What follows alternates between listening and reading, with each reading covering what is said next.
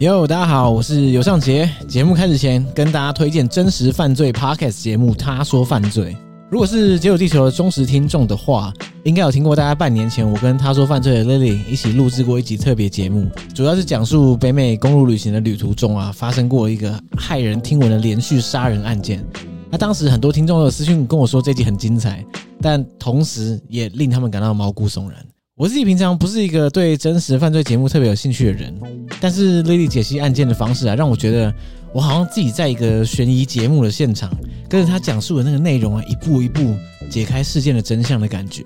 在他说犯罪每一集节目中啊，Lily 会分享一个真实犯罪的案件，那其中可能会包含谋杀、包含绑架、失踪、冤案等相关的社会议题。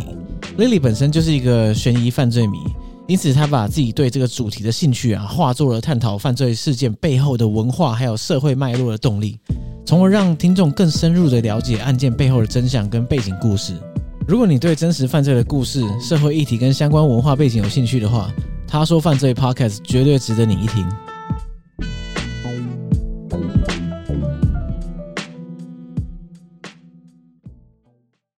大家好，我是尤尚杰。 Hello，大家好，我是 w i n n i e 欢迎收听《解锁地球》。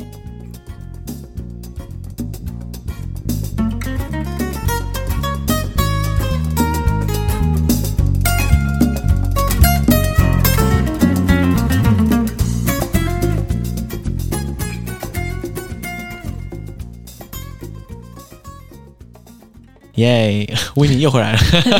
这次录音感觉怎么样？呃，还是会有点小紧张， 紧张紧张什么啊？就你应该每次经验台湾都丰富啊。但每次谈话都会紧张啊，因为就希望可以表现 的好。就像我在之前节目上多次讲到，其实我也我每次录音也是蛮紧 张，一定会的啊，越准备越多越紧张。特别是跟你这样旅行作家，我就觉得嗯， 心中怕怕的。 不过没有啦，我们上一集其实讲的，我我自己觉得还不错，哦，真的吗？我自己觉得啊，应该还蛮好的，太感谢，谢谢听众谢也蛮喜谢，欢的啦给，我一点鼓 励，谢谢。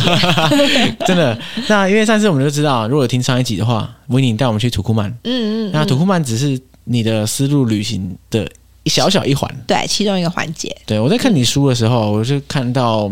就像上次讲的，每一个地方都讲的很少，让我觉得很伤心。就我想知道更多背后的历史故事啊，或者是各种你们在发生的有趣的事情，对啊，所以我才觉得说啊，这个如果你只讲只找你讲一次就是土库曼的话，好像真的是对不起自己， 真的不够过瘾呢。而且你既然去过这么多，呃，一般来说台湾人很少去的地方，嗯嗯，我就特别挑另外一个我觉得我自己想去，可是又很难去的地方。对，就是乔治亚，对乔治亚。那每次讲到乔治亚的时候，就要强调，就是因为像美国有个地方叫乔治亚嘛，对不对？嗯嗯。那其实讲的就反正跟美国的乔治亚没关系，对不对，这是位于高加索地区的乔治亚这个国家。对？对，那因为高加索地区其实真的还蛮陌生的，对大家来说，而且台湾人去那边旅行也蛮不方便的。对，因为乔呃高加索这个地区其实分成北高加索跟南高加索。嗯，那南高加索呢，就是亚马尼亚、亚塞拜然跟乔治亚这三个国家，然后北高加索就是俄罗斯。嗯那其实以台湾护照的话，只能目前只能进入亚马尼亚，其他两个国家基本上台湾护照是很难进去的。对我有听过一些投机取巧的方式可以进去，这样 我不知道你是用什么哪一种投机取巧的方 式进去？因为我们本身是拥有西兰跟澳洲护照，哇，所以进入这些国家就是只需要申请电子签证，畅行无阻，对，就比较方便一点。 好爽！但是如果是用台湾护照的话，听说啦，你可以去中国大使馆申请旅游证、旅游通行对证嗯对，对，我有听过这个说法。对，然后这样子的话就可以当做你是中国人，然后进入 亚塞拜然跟乔治亚这两个国家。像我自己的话，就不太想用这个方式啊。但是因为方式真的有限，嗯，嗯所以好吧，在我真成功去之 前，就靠你跟我介绍一下那个高来看加看索。这地区怎么样。其对实啊高加索位于那个西亚跟东欧的之间，所以那个地方有很多石油，嗯，所以它其实还蛮算是蛮富裕的一带。哦，是嗯哦，所以高加索国家他们算是在经济上发展其实还 OK 对，尤其是那个亚塞拜然那个地嗯方，它石油很多。哦。嗯，因为像我们平常讲高加索国家，大部分就是讲那三个嘛，对不对？对是亚美尼亚、嗯亚塞拜然跟嗯乔治亚。那他们的地理位置就是乔治亚在比较靠北一点点，对，呃，就是靠北边一点点。嗯嗯，然后亚美尼亚跟亚塞拜然在下面一左一右，对，一左一右，对对对，对，所以资源比较丰富的还是亚塞巴然，嗯，然后另外两个就其实就还好，嗯嗯嗯，对。可是因为他们长期有很多战争，所以变得经济上会比较弱一些。嗯嗯嗯，因为像我们每次讲到高加索地区，就想到像我们知道的白人嗯，就是高加索人嘛，对不对？对对。那就会很好奇，就是所以像白人这样的种族是从高加索这边发源出来，还是怎样？他们据说是那个古文明的发源地，嗯呃，也是那个伊斯兰教跟基督教会合之处，嗯所以他们那边人种蛮多的。他们人口虽然那一区不到三千多万人，可是却有五十多个民族。哦，五十多个，他们地势复杂，所以他们民族虽然地理上看起来很接近，可是语言都不同。嗯，所以高加索地区也有那种语言之山之称。语言之山也是啦，因为越地势越复杂，就有很多地理隔阂，嗯那地理隔阂就会促进这种语言或是物种的变化，这样。对对对对对，所以我、哦这样讲也蛮合理的，就是多山的那种破碎地形，就会很多民族啊，很多语言、嗯全部弄在一起。对对，嗯所以像亚美尼亚，他们有自己的文字，嗯然后他们的语言也是他们。就是跟其他欧洲的语言是完全不相似的，哎、其实我完全不知道他们讲的语言是什么。 就亚美尼亚语，哦，对对对啦，对啦，我的意思是说，它这个在语言学上的脉络，它这是属就是于哪一就种？就是基本上好像没有什么相似的。嗯，对但是他们三个国家过去都是在苏联的统治下，算是苏联的会员嘛，对不对？对，没错没错，感觉起来这块区域就是夹在那种两大强权之间嘛，下面是土耳其嘛，对，那旁边是土耳其，嗯然后上面对是俄罗斯，所以其实真的是蛮蛮可怜的。 蛮可怜的，就夹在中间卡在那里。对对对，而且对他们对三个还互看不顺眼，会打来打是去。没错。像那个我们去亚马尼亚的话，不能从亚塞拜然直接到亚马尼亚，虽然他们两个在隔壁，因为他们两个在打仗，对，所以你必须要经过乔治亚 OK，才可以到亚马尼亚。然后亚马尼亚虽然连接了土耳其，可是你又不能从亚马尼亚直接到土耳其，你必须要先经过伊朗，哇，所以啊所以大这个家路线都不是很 很有，是很不是 friends。 对，所以可以严格来说，他已经帮你规划好路线了，对，你就就只照能他这找个这顺个序这个顺序 中，对对对。也是啊，蛮贴心的啦。就是你如果去过亚马尼亚，你的亚塞拜然很大几率是不能进入的，嗯所以就只能先从亚塞拜然去，再哇进乔治亚，再到亚美尼亚。所以你当初你是去就是这三个国家同时对对就，走一圈这样子，嗯嗯。可是你这样的顺序怎么安排？其实当初是因为我们是要走伊朗一路到中国的西岸的丝路之旅，对可是因为我们到哈萨克的时候，发现武汉突然间封城，对，所以决定就是掉头走往。高加索对飞，。详情请洽上一集 对，土杨库丽曼亚下面，对对对，对所以我们才赶快到跑到高加索去，不然其实高加索这地区还蛮多可以玩的，嗯，短短两个礼拜玩三个国家，真的是非常的赶，所以只是看一些皮毛，是有点可惜啊，不过也没关系啦，反正总是有之后嘛。对不 对？下次再回去那些对地方其实不会太难回去啦。对你来说不会太难，对我们来说很 难。希望之后政治上会有点改善。对，我也这么希望这样。嗯，那所以你在进去这些高加索国家的时候啊，你当初呃对，所以你这三个你先去哪一个？我先去亚塞拜然，先去亚塞拜然，然后到乔治亚，嗯对先缓冲一下，啊然后再对哦去亚美尼亚。没错没错。 OK OK，那我们今天既然要着重在乔治亚，我就想嗯问说，哎、那你在去乔治亚前，你了解乔治亚吗？其实不是很了解耶，大家都跟我说乔治亚人非常的友善，哦，所以我们就觉得哇，到那边大人会对我们很好，主要是因为结果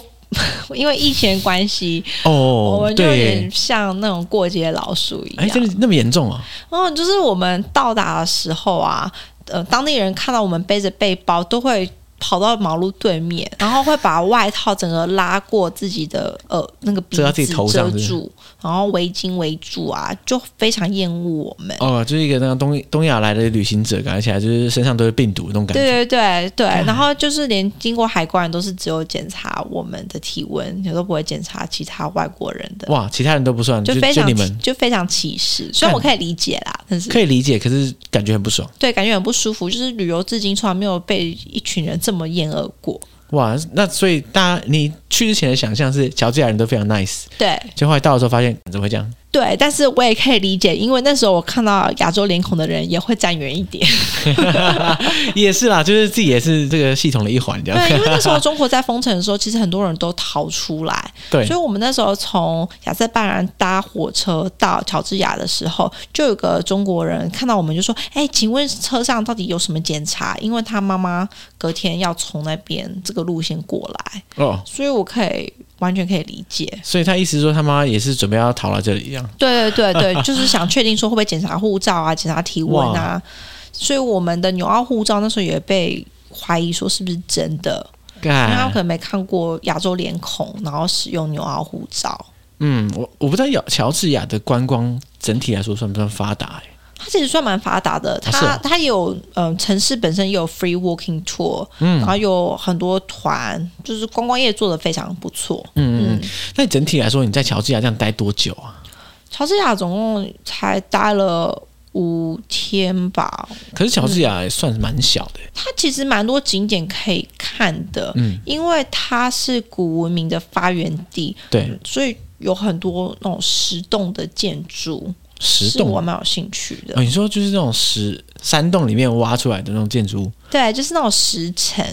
其实乔乔治亚嗯有很多古文明，像我们就有去个地方叫做乌普利斯克盐城，它是从铁器时代呢就有人居住在那个地方，然后它有上百座洞穴，但总共占尽大概、占地大概八公顷，然后全部都是石头在山洞里面挖成的，所以有哦房间啊，有通道啊。有古代的剧院遗址也都在那边，教堂、地窖都有。哇！所以它是它是一个城市，可它是类似那种半地下的城市，对，然后全部都是由石头一气呵成，好狂哦！所以你只要进去那边就觉得哇，全部都是石头做的。之后之后，在乔治亚有很多个这种的遗址，嗯，所以我觉得非常有趣。哎、那这样子蛮有看点的，等于说你可以在那个地下那个城市里面走动，而且它是对一层一层的，对不对？它不是只有一层啊。它就是就是沿着山整个盖起来，所以你就就是对有不同通道，就像蚂蚁，哎、好屌哦！我觉得这个真的超酷。嗯，可是这个是历史非常悠久，对，就是从岩呃铁器时代的时候，就有人开始这样挖掘，哎真的然后很每扯一每一个年代的人都有自己在慢慢的建上去。所以乔治亚这片地真的是历史上几千年这样子，从铁器时代你说的嘛，对对然后一直到现在，对，就有居住人。可是那些地方是因为后来基督教变成国教，这种岩壁的城市才失去它的重要性。嗯嗯嗯。哎、那这样的话，你说它是从铁器时代就有人开始居住，其实我对乔治亚它后来的那个历史脉络跟演变，我其实是不太熟、哎，它其实过去曾经被阿拉伯人啊、突厥人啊，还有波斯人侵占，所以它的城市市容越来越多变化。所以它的首都提比里斯，就是主要我们去的地方，嗯它的市容其实一直都有变化。虽然被不同的帝国重建，嗯可是现在我们主要看到的是俄罗斯帝国遗留下来的样子。哦，算是相对比较近代的，因为毕竟突厥人啊或者阿拉伯人这个他们占领的时间应该都是历史比较悠久，对，所以每次被占领的时候，他们就整个就是城市就是直接大改铲掉造，这样。所以它地底下其实有很多不同的古迹，就一层一层的盖上来。哇，那这样的话你还看得到过去阿拉伯人啊突厥人留下的一些遗迹吗多多少少会有一些，可是我在提比里斯是没有亲眼见到。可是像我知道，像保加利亚的 Sofia，它的首都，你可以看到它的教堂底下有一些马赛克的瓷砖，是从罗马那时候留下来的。嗯对，所以我相信提比里斯很多地方也是这样，就挖下去的时候会有发现不同时代留下来的东对，西。只要认真挖就有东西出来。像对 Sophia 的话，好像就常常就是在挖捷运、挖地铁的时候对，挖就常到 常。看到，没错。所以为什么那个提比里斯也没有什么高的建筑？哦，所以他们就是不能挖太深，因为怕破坏古迹。所以他们地基应该没有很好，嗯，所以他们现在最高建筑才三十七 楼，三十七楼也没有到很矮啦，但是就是台湾很多公寓大概就是这个高度，哪哪有什么公寓三十七楼？哪有这种公那寓是啊二？十几楼啊，都已经那到有二在十几公寓楼。吧？那是大楼啊哦，对，大楼，大楼，对对对，大楼，大 楼，apartment，对，哎公寓这么高这 样，嗯，嗯，哇，那这样的话，整个乔治亚的市容感觉起来跟欧洲会像吗？对，其实就很有到欧洲的感觉。嗯我觉得乔治亚它那提比里斯最特殊的地方是它的地铁一进去就可以闻到硫磺的味道然后。硫磺，硫磺对，因为它其实有很多温泉，所以 Tbilisi 这个字就是保暖之处的嗯哦意思。 ，Tbilisi 就是保暖之处，嗯因为就很多温泉，对，有很这多个城市暖暖的，对，有很多 SPA 可 以去，所以那时候我其实很想去泡，可是我想说哦， 怕在被怕你泡下去，大家全部闪人。对，就有那种感 觉。可是我老公就觉得啊，这样还不错啊，就是哎大对啊家大家正好走开，对啊，对， 就没有人挤人的问题。那啊所以你到底去泡了没？后来我没有啊，因为我觉得，我就怕人家会觉对得说，怕尴尬，突然尴尬，然后你一个就是男女分开，然后你一个人进去，然啊后大家一直看过来，很因烦为。想说，对啊，异性关系，他们可能不想你在同个秘密啊空间，是这样没错啊，嗯感觉好不爽哦。没办法、啊。嗯所以你在整趟旅程中就是处于这种状态哦，就是大家随时就是看到你，就会哦引人侧目。对，在高加索的那时候确实是这样，嗯就会有点不自在，会希望很赶快离开。 所以所以这样的话，大家所说的那个乔治亚人非常友善，你是完全感受不到了。那一趟是没有，嗯，不过我相信，就是下次去疫情比较好一点，可能大家就会很 friendly。对啊，我觉得现在应该 OK 了啦，就是已经过那么久了，对，还在管这个哎啊对也太夸张了，对对对应该不可能啦。我们那时候住 Airbnb，那个老奶奶就对我们还蛮好的，嗯就一直过来就确定我们 OK，哦，确定你没有 OK 的意思是什么？确定你的体温正常？ 这样然后确定我们需要什么，而且老奶奶超喜欢捏我的脸颊。啊，捏你脸颊。对啊，一直抱我，一直捏我脸颊，就是我很可爱。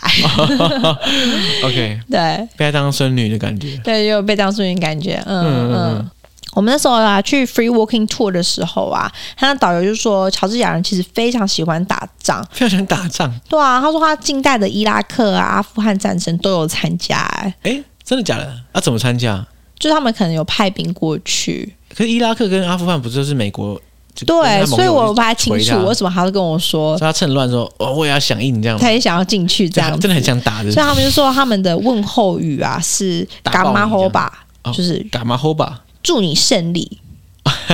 祝你胜利，哦所以代表说他们真的很喜欢打仗，就是连打招呼就说祝你胜利，哇，这么样这子，么这么这么正向哦！ 哇天哪，这是一个很热血的，对哎就是祝你胜利。对对对，就真的还蛮有趣的。而且那个导游还会一直唱歌，因为他说呃乔治亚人本来就很喜欢唱歌，他应该不是唱什么军歌之类的，他什么东西都用唱，就像 看到 Disney，你知道吗？明明就是可以用话用讲的，然后他就是要唱一首哦，歌给对，你他他听导游中唱的来来导，是不有是人就导来览，导览这样子，哎，好酷哦！对，而且他那时候观光客真的也蛮多的，我嗯觉得他的观光设施做的不错，因为哎所以大部分人去乔治亚看的话，嗯，大致上还是看他们在过去古老文明留下来的遗迹为主嘛。还对，主说要他是看古迹，所以他还有说其他的旅行看点哦。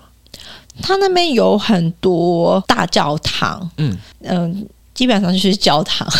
他们他们教堂应该算是新教的教堂他们东正教，哦，东正他教，们东哦正教对对哦对嗯，天哪嗯所以有很多那种很漂亮的石壁画，而且乔治亚人还蛮虔诚的。你到那边教堂的时候，可以看到很多女生都还是围着头巾，因为像穆斯林的感觉。嗯嗯嗯然后他们那时候看到有一个以前的皇帝的墓，然后就有人抱在那边，然后流泪，然后磕头。皇帝的墓、哦。对，诶你讲到乔治亚现在很虔诚，我有点意外，因为我想说他过去在苏联时期的时候，应该就被怎么说苏联化一波嘛，对不对？所以嗯，因为苏联本身就是无神论国家，诶，可是这样想，这些前苏联国家其实现在也也都各自有信仰，没错了，对，好 吧？其实看来是非绝对啦，对不对？对对对。其实乔治亚跟苏联还蛮有紧密的关联。最重要一点是因为史达林他是在乔治亚一个小镇叫 Gori 出生的。啊，是哦，嗯，史达林是乔治亚人对。如果要讲的话，其实他是在俄罗斯帝国里面的哦，对啦，时代的时候出生对，。当初也没有分什么乔治亚，对，对对，但是他就是在乔治亚内的一个小镇，叫做戈里。嗯，然后他后来俄罗斯帝国瓦解之后呢，他就参加苏联的那些从政，然后之后就变成苏联的领导人。嗯嗯，可是主要是斯大林派兵去侵占乔治亚的，啊，你说史达林自己派兵去侵占自己老家，对他们总共杀了好多人在那个城市，所以其实乔治亚人对斯大林是那种又爱又恨的感觉，因为他侵犯了乔治亚，但是同时他也让苏联变成一个超级帝国。可我不知道乔治亚的人对于苏联变得超级霸权有没有什么特别的？觉得与有容焉吗？还是怎样？就是一个又爱又恨的感觉我啊。觉得乔治亚之光这样感觉，嗯、他们住在那边的当地人，就那个小镇，还是有保留那个斯大林的雕像，哦还是有还有他的博物馆，然后他的老家也嗯都保存下来。嗯嗯，哎、诶这不是很尴尬吗？你想象一下这样的一个角色，他从你这个家乡出来，出来之后投身这个世界舞台啊，发现发光发热，然后变成一个一代霸主，就挥军侵略自己的家乡，杀一堆人，然后现在这个家乡帮他立铜像，对，还有他的是博不物是一馆，个非常 复杂的关系？对，对这个感觉很多这种转型正义的议题可以探讨。我不知道乔治亚人怎么看待斯大林，他们虽然觉得斯大林这样子对他们，他们觉得很不高兴，可是同时他们被苏联管制的时候呢，苏联就成为呃世界上第二大的工业大国，就产值仅次于美国，嗯，所以他们也还蛮怀念那个时候风光的日子。对，其实可以想象，就是很多人就是他会缅怀过去独裁集权的时代，也是因为觉得很想回到往日的荣耀这种感觉吧。对，就像俄罗斯人有可能有些人会觉得说，哇，当年苏联的时候叱咤风对，云，多么强大！对啊，要让苏联嗯嗯 great again 这种感觉。 对，而且他们，我跟有些像之前在东欧说，他们说他们觉得 communists 那个时候，他们觉得比较容易生存，嗯因为共产国家的时候就是什么工作啊，对，什么都分配好的，反而现在呢变成独立国家之后，反而要怎么赚钱啊，什么都要自己去想，嗯嗯嗯其实也蛮比较累，对，在共产国家生活，你可能不太需要动什么脑袋，对，就说，哎，反正国家叫你做什么傻就傻的做嘛，过对不了，对？对对对，那我相信，我可以，我可以理解，我完全懂，就是很有些人会喜欢这样的生活，嗯嗯嗯，因为毕竟不是，并不是每个人都习惯于在这种高度资本主义的市场上面竞争，就对是人力市场上竞对争。对对。所以啊，这个是这个是不可避免了，我觉得。对，就是有，就是有点极端啦，嗯，嗯嗯嗯。那所以在乔治亚那边，你你那时候有去看史达林的纪念？纪对，念我有去他纪的念博东物西。馆，他博物馆里面就是有他之前用过的东西，嗯然后他有跟他毛泽东一起合照的照片啊，哦还有画像，嗯，然后甚至连他以前出生的房子、长大的房子呢，都用一个建筑物盖过去来保存下来。哦是哦，所以他的 他出生的房子像外面罩一层，，对对对，所以就是大家可以永远进去参观 哇靠然后甚至他那个防弹车都可以看，就是全部都是斯大林就对了啦。哇，那等于就是他一个史达林主题的一个小镇了。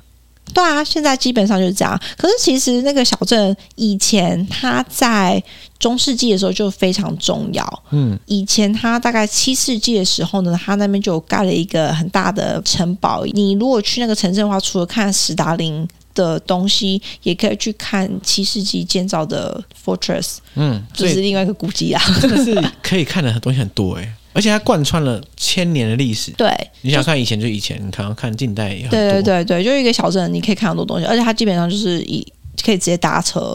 从那个 Tbilisi 出发。嗯，嗯，哎、这样整体来说，你在乔治亚的交通好像蛮方便的欸、你说你从 Tbilisi 可以直接搭车过去，然对后对对城市内又有地铁。对，没错。所以其实基本上很好抵达啦，不需要想很多。跟中亚比起来，需要坐什么共享车子那嗯些，高加索这个地区的交通算是蛮方便的。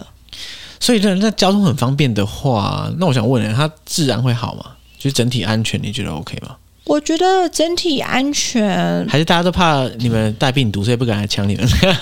也有这种可能，大家离我们很远。对对可是我觉得，因为乔治亚本身的观光客比较多，嗯我会觉得该注意的还是需要注意。嗯毕竟他那边的人怎么讲呢？我觉得，因为他观光很多，我觉得把手机会自然比较高啦，嗯所以我还是会比较小心。嗯嗯嗯嗯，，但是没有到什么晚上不敢出门，因为不会像什么南美洲、中美洲对，晚上嗯治安很不好这样子。对，所以整体来说还算安全对，是一个还蛮舒适的旅游地方。哦而。且它食物也蛮好吃的，所以像是这点我觉得很可能 很推像像是什么？像 是什么？哦。他们啊，呃，他们有个那种巨大的小笼包，巨大的小笼对，啊它包就真的是一个小笼包 size，叫做 kankali。 ，Kenkali，嗯，然后它的饺子顶端特别厚，那个打结的地方很厚，嗯你其实是用手拿着那个结来吃，啊，你直接手抓、啊，对，抓那个结，然后反过来吃，这样里面汤汁才不会掉。哎、听起来就很好吃的感觉。对，而且很很有饱足感，然后里面可以包不同的肉啊，然后有些特殊的餐厅也会包一些水果青菜，哎、好爽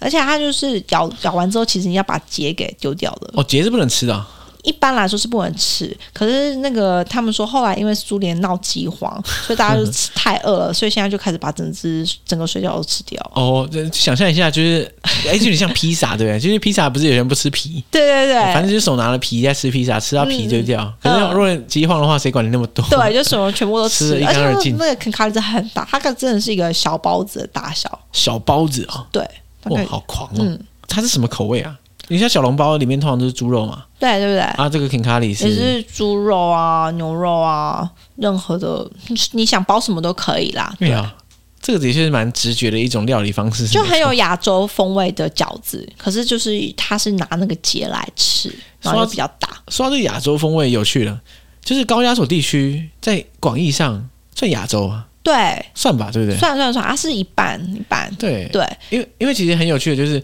呃，很多时候在一些欧洲的组织会纳入高加索的国家，嗯嗯，对吧？嗯就比如，说亚塞拜然，他也可以申请加入欧盟或者对什么对对之类的。对对，那我想说，啊，离那么远，这也叫欧盟，那那我台湾也可以申请加 入啊，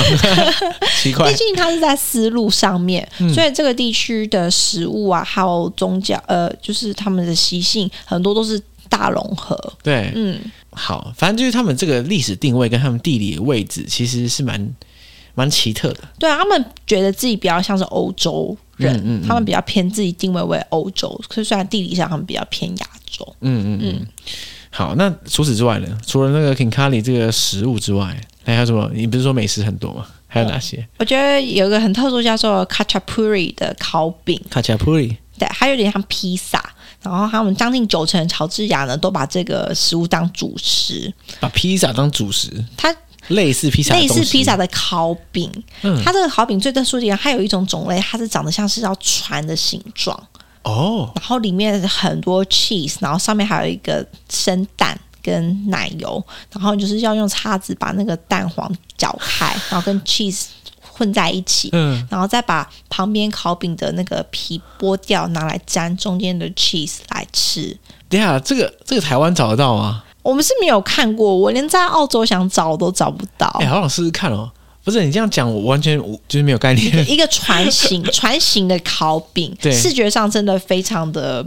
不一样，所以算是一个船型的披萨，可以这么想。然后料在中间，对，有点像是呃眼睛形状的，嗯如果你要眼睛形状的披萨，然后料在中间，但是就只有蛋跟 cheese，可是它哎嗯 cheese 好还屌蛮咸的，嗯，然后 cheese 是要 soguni，然后有点像 mozzarella，很很 Q 的口感，嗯然后它真的咸到就是我隔天脸是肿的，啊靠就是水 肿，吃就很完夸一次啊张。脸会肿起来。可这是我这觉种得等，级哦我觉得还蛮好吃，但它真的很咸。 OK，嗯嗯好嗯，大家小心一点。对。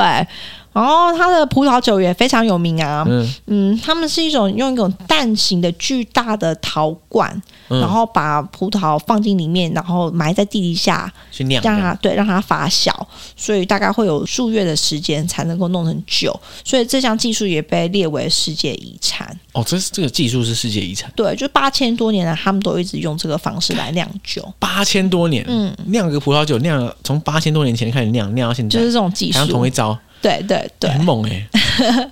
所以他们酒也非常好喝。等一下在乔治亚是不是动不动就是它的历史动不动就几千年几千年，很恐怖哎。对，因为它就是人在那 边生活很久。对，人文荟萃之地这样。对，没错。 然后我最喜欢的零食呢，是一个叫 sujuk。 ，sujuk 嗯，它在亚美尼亚是叫 sujuk，然后在乔治亚的话叫做 chukila，那个其实不太会念。嗯它就是有一串坚果，用绳子连起来，嗯然后呢放进糖浆里面，把它变硬。就它是浸在葡萄汁之后，嗯然后晒干，然后变成一个零食，怎么有糖葫芦的感觉？很有糖葫芦的感 觉，确实没错。但是它是一大串，嗯我会知道这个嗯甜食的原因是我们在亚马尼亚有一起有坐车，然后跟里面的亚马尼亚女生，她妈妈就做这个给他们当点心，然后就分给我们吃，然后之后我们 就上瘾了，之后我们就一直在超市呃在那个市集里面找这种东西来里吃，里面是有放毒是不是？ 吃完之就后是就甜甜的，因为它有对不同不同样子的果汁来沾下去，让它变硬，就感觉起来很刷嘴这样。对，嗯因为然后坚果又很饱足，很有饱足感，对，嗯欸哎、很酷哎。可是你说亚美尼亚也有，对，亚美尼亚也有，他们嗯、呃长的样子其实大同小异，可是我觉得亚美尼亚卖的坚果都比较大颗，嗯 所以我觉得吃起来比较过瘾。 ，OK OK，哎、可是这样说起来，他们三个国家，亚美尼亚、亚塞拜然、乔治亚，应该蛮多文化或者什么食物上的共通性，对不对？呃，比较不一样的应该是亚塞拜然，因为它是一个穆斯林国家。可是那个乔治亚跟亚美尼亚就因为他们是基督教国家，嗯所以他们的文化还是有差。嗯，那你觉得乔治亚在这三三个国家之间呢、啊，他们的让你觉得它比较有文化特色的地方是哪里啊？文化特色的话，我觉得比较特殊是它比较一直保持比较中立的态度，嗯它有点像是和事佬这样，呃对和事佬这样子，然后就是嗯。对啊，它就是卡在这两个国家中间，但是它跟俄罗斯的关关系就系很糟不是糕。很好，对啊，嗯，因为他有俄罗斯人住在乔治亚的国境内，然后他们想要宣布独立，嗯，然后俄罗斯承认这两个自治区嗯是国家，所以是乔治亚就跟他们断交。对，是南奥塞提亚跟阿布哈兹嘛，如果没记错的话。对，没错，所以就等于说，想象一下，乔治亚呃国家已经不大了， 然后其中两块被俄罗斯拿，呃，也不能说被他拿去，而是说这两块想要独立，然后对俄罗斯首先宣布说支，持哦，好，你们要独立，说独立就独立，对对承认对，哦然后跟他们建交，对，所以他就跟他们所以乔乔治亚就跟俄罗斯断交。对，这所真以的非常这有一既视感啊。对，所以这一带其实有被称为嗯火药库，因为就很多战争嗯嗯发嗯生。其实像我们历史上常被讲说什么火药库的地方，除了这边还有欧洲的巴尔干半岛嘛，对，对不对？没错，嗯嗯那。这两个地方的共通点就是地形破碎，导致他们民族很多嘛，语言隔阂，各种文化的分歧，所以你可以想象，每个人都想独立，那每个人想独立，那势必要干一架。对，会有这种感觉对吗到处都是打仗。嗯我们那时候去亚美尼亚的时候，因为它是在亚塞拜然的旁边的一个一个高速公路，然后司机就说这个地方常常还是会听到火炮声，啊因为他们还是在打仗中。可嗯，是，在二零二零年宣布亚塞拜然赢得多会纳卡，所以那附近就比较和平一点。嗯，可是跟乔治亚比较没关系，对不对？他嗯就对，是跟隔乔岸治亚观他火就这是样，隔岸观火，他就从那边 看，然后他看自己这就两很个够忙了，还他其实对啊，你干嘛因为他帮自别人己上面也有俄罗斯要管啊，好惨，这三个对国家就片刻不得安宁了。对啊， 解就会一直在打仗， 乔治亚不是很爱打吗？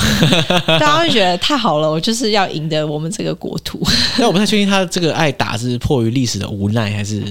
人民跟本各身种就很好战，应其实我觉得都有应该啦这个，循环啦。对对就是说对这个常年战争变得这种民风尚武。对啊，因为像我在纽西兰，然后纽西兰的毛利人就会那时候英国殖民地，他们就会拿拿他们的枪来打回去，嗯，嗯嗯可是像澳洲的土著，他们就比较不好战，他们就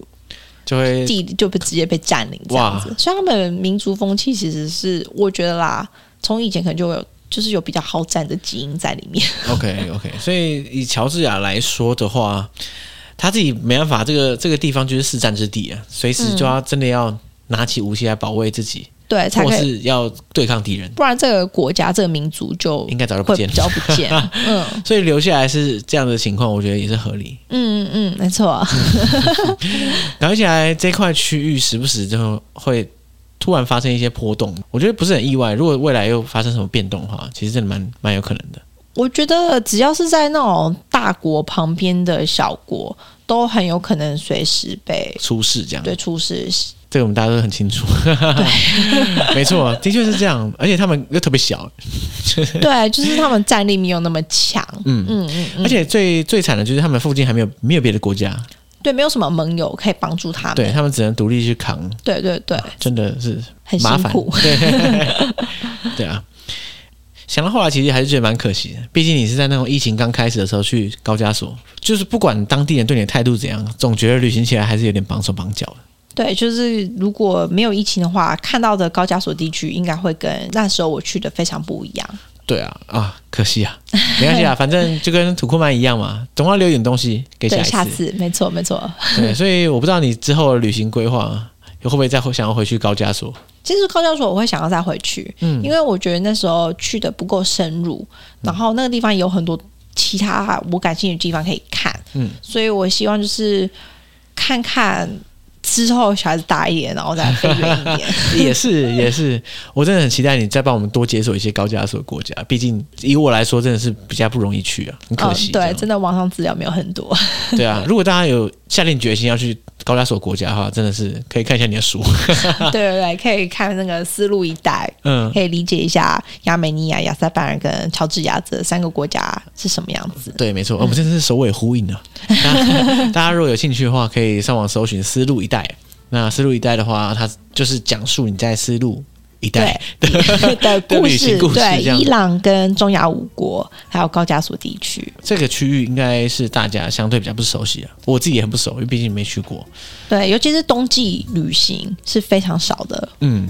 好，那如果大家有兴趣的话，我把链接放在本集的资讯栏，有兴趣的话也可以追踪 w i n n 的社群账号，这样、嗯，Travel with Winnie。没关系，反正我一样 tag 你。嗯，好好，谢谢谢大家自谢己谢按一谢按。这样。好，那所以今天就感谢 w i n n 来节目谢谢上分享。嗯，好，那就下次再见啦，拜拜拜拜。